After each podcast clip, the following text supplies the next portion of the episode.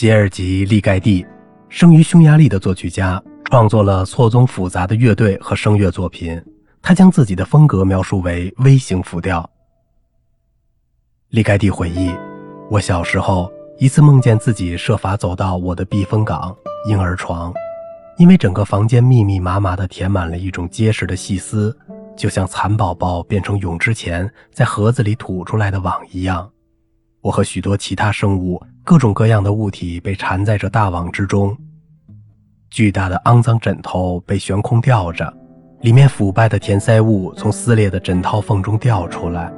这里有一坨新鲜的粘液，还有干涸粘液的沉寂，冰冷的食物残渣和其他令人作呕的垃圾。